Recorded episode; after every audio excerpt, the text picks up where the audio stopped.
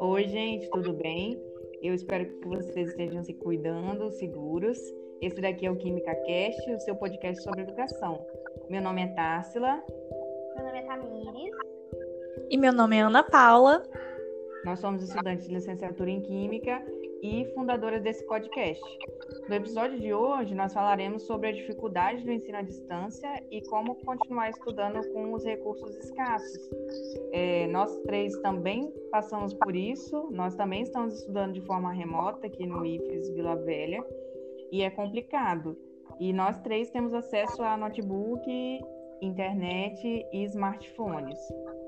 Mas nós sabemos que é uma realidade, né? A falta de qualquer um desses três, ou até mesmo não ter nenhum desses. E a falta da internet é uma das que pega mais aqui no Brasil é, por conta da rede de dados. Então, tem casos que não tem nem o Wi-Fi, nem a rede 3G ou 4G que mantém os celulares, né? Então, a gente entende que para ter é, o ensino à distância, nós precisamos de recursos compatíveis, né? Bons computadores, internet, uma velocidade compatível e além disso, nós temos também a dificuldade de manter a atenção do aluno focada, porque por mais que não tenha, por exemplo, a internet no celular ou a internet no notebook, ainda assim é um material interativo, né? Às vezes tem algum jogo ou alguma coisa assim. E estudar em casa é muito difícil, né? Depois as meninas podem falar também, mas eu particularmente sinto muita dificuldade porque na escola a gente está focado e não tem é, tantos barulhos externos, não tem. Você não está na sua casa, né? Você tem que ficar sentado numa cadeira, você já levantou, você já tomou seu banho. E em casa, por vezes, a gente é meio negligente com essas coisas e acaba que não, não tem um local para estudo adequado, e isso vai atrapalhando, né? Então, esses dois fatores dificultam bastante a aprendizagem à distância, a gente vai estar comentando hoje nesse episódio e também os professores não estarem preparados para esse né? realidade pandêmica que nós estamos falando já sem aula presencialmente e os professores não estavam preparados para isso, né? Muitos professores ainda mantêm a aula expositiva e unicamente, né? Então, hoje eu e as meninas vamos falar um pouco sobre isso. Espero, esperamos que vocês gostem. Bom, como a Társila mesmo disse, a gente está vivendo num momento assim muito é, surreal, digamos assim, entendeu? Ninguém imaginou que a gente ia estar tá passando por isso, por todo esse processo de adaptação, tanto dos alunos, tanto da escola, quanto também dos professores. É uma novidade para todo mundo. E a gente percebe que os meios de tecnologia, eles assim é, tiveram uma importância muito grande durante esse período, porque é a única comunicação que a gente tem para falar com os parentes, com os professores. Então, a gente tem que perceber que quando houve esse crescimento dos serviços de tecnologia, né, na sociedade atual, a gente percebe que tem essa necessidade de incluir todos os cidadãos nesse novo modo de vida. Porque quando a gente olha, é, nem todo mundo tem as mesmas condições. Né, tanto como a Társila já mencionou, às vezes você tem um computador, mas você não tem internet. Ou você tem a internet você não tem um computador, você não tem um celular. E quando a gente é, para para pensar no contexto escolar, a gente traz ainda mais essa questão da importância, porque querendo ou não, é, o aluno ele precisa do acompanhamento do professor, né? O professor nesse papel ele vai ter que desenvolver uma metodologia que seja capaz, né, de oferecer um ensino que haja essa interação, que continue essa interação entre aluno, professor, escola, de uma certa forma que diminui essas diferenças durante esse processo de ensino. E Ana, uma coisa que também ficou difícil, porque assim que, que a pandemia, né, muitas pessoas estavam em casa tanto trabalhando quanto estudando, então cresceu muito a busca para mesas do tipo escrivaninhas, né, cadeiras de escritório e notebooks e celulares, né? Então assim, se já era uma realidade difícil a pessoa conseguir dar, não sei, talvez 1.500, 2.000 reais no notebook, e hoje pelo, pelo menos pelas minhas últimas pesquisas, a gente não acha mais um notebook que seja, eu nem digo intermediário, mas que você vai ter um material de qualidade ali por menos de R$ 2.000, R$ 2.500. Então, isso também dificulta bastante, porque, como a gente comentou no início, como a gente também. eu tenho mais dificuldade, eu consegui comprar uma cadeira melhor. Era isso mesmo, desse conforto, de você ter uma mesa numa altura adequada, de você ter uma cadeira que você não saísse todo dolorido no final do dia, né? Porque agora a gente passa o dia inteiro sentado praticamente. Sim, Tássila. E aí a gente, é o que a gente sempre conversa assim entre a gente às vezes. Às vezes o aluno ele nem tem um lugar específico ali que ele pode sentar, estudar, se concentrar, porque já é difícil você se concentrar na escola. Imagine em casa com várias distrações que você tem no dia a dia.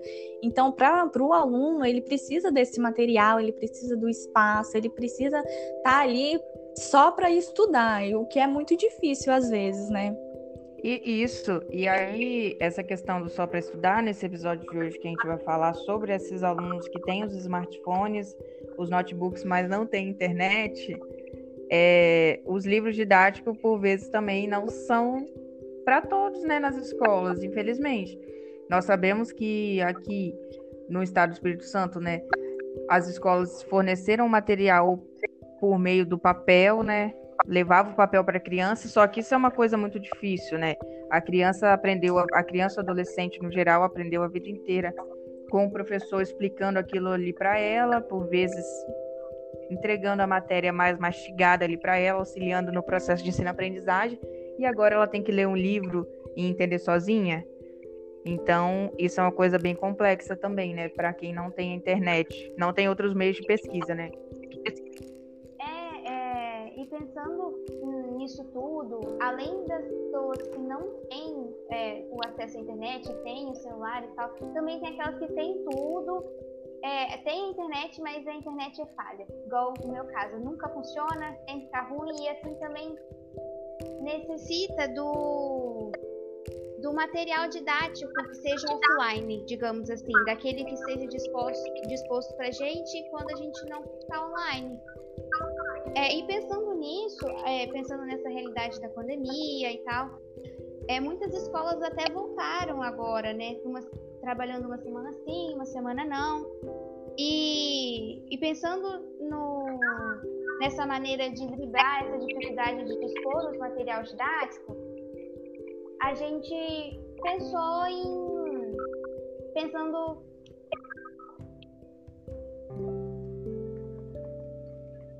a gente pensou em alternativas, né? Entre um, a gente estava discutindo e a gente pensou em alternativas que pudesse proporcionar a esses alunos é, um ensino de forma adequada, mas que tenha pelo menos o acompanhamento do professor e da escola, né? E agora a gente vai levantar alguns pontos que a gente considera importante e que sejam relevantes também, né?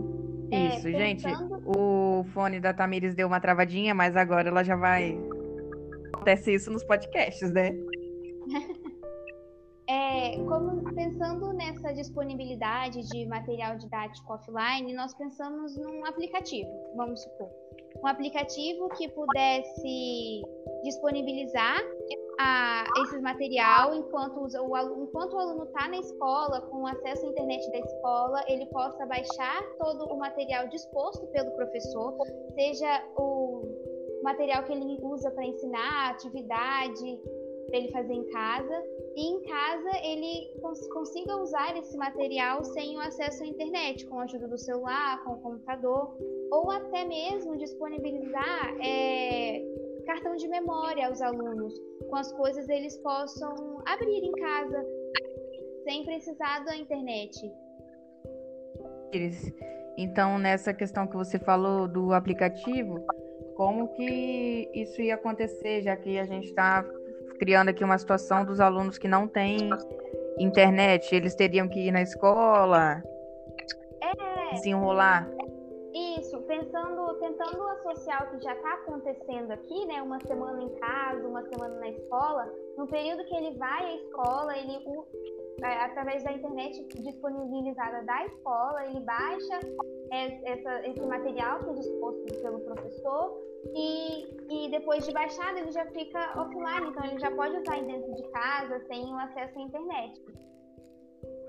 Nesses nesse tipo de dinâmica, sim, eu acredito que a escola também deva fazer uma essa escala, né, bem certinha, é, para os alunos irem com os pais lá, né, baixarem, ficarem o tempo necessário e que tudo aconteça em segurança, né, que é o que é mais importa, né? Porque nós estamos ainda falando do contexto da pandemia, não é apenas o aluno que não tem o acesso à internet, né? É o aluno que está impossibilitado de estar presencialmente na escola todos os dias, como era antes, né?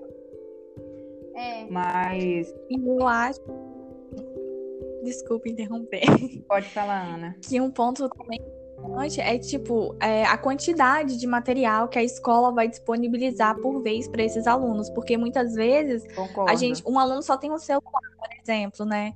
E a memória talvez não é suficiente para baixar tudo aquilo que o professor mandou. Então acho que é, essas questões também devem ser consideradas, né, para para cada aluno, para cada questão é, assim específica. Eu acho que o professor ele deveria realmente disponibilizar o que ele usaria em sala de aula, ou algo que não sobrecarregasse nem o professor, nem o aluno que vai estar em casa e disposto às várias distrações, algo que ele realmente consiga fazer e aprender. E isso é uma opção Exato. que não exclui a outra, né, também. É. Como já vem acontecendo as questões da, dos exercícios impressos, né, dos livros e tudo mais, isso não exclui essa questão do livro, mas é só um ponto, porque se para gente que tem um acesso à internet e tal, a gente já tem uma dificuldade, porque é um ambiente totalmente diferente, né? Que a gente, pô, passou 15 anos estudando dentro de uma sala de aula, de uma hora pra, com os colegas, dividindo a informação, não sei o quê, com o professor ali cara a cara. De uma hora para outra a gente está estudando sozinho, é, a gente também não tem essa adaptação tão rápida, né? E falando sobre um contexto de crianças aí, por vezes, ou do ensino médio, né? Isso é uma coisa a se pensar realmente. Essa é, questão é... que a Ana falou do computador. É, e a Társila acabou entrando num ponto importante que é o estudar sozinho, né? Como que o aluno ele vai estudar sozinho com como que o aluno vai estudar sozinho sem tirar dúvida, sem a possibilidade de tirar dúvida? É, então, pensando nisso, é, hoje, o IFES, nós fazemos muitas chamadas online, abrimos muitas salas online, fazendo chamadas de vídeo com o professor, mas isso tudo depende da internet, né? Algo que não aconteceria. Isso. É, e até pra gente é difícil, né? Porque a gente costuma fazer muita chamada de vídeo, chamada no Meet, né? por exemplo, no WhatsApp mesmo. E acaba que as pessoas que não têm internet, o que elas vão fazer? As pessoas que estão na casa delas, responsáveis, né? Irmãos mais velhos, por vezes estão trabalhando, ou também não têm a qualificação realmente necessária para fazer o papel do professor ali, né? Então, nesse, nesse ponto, assim, o que você acha que as, acha que as deveriam fazer? Como que sanar essa dúvida das crianças que elas não conseguem fazer, não conseguem trazer as, as videochamadas e até mesmo manter uma conversa no WhatsApp, alguma coisa assim? É, é uma, uma, coisa, uma alternativa seria a ligação mesmo, né?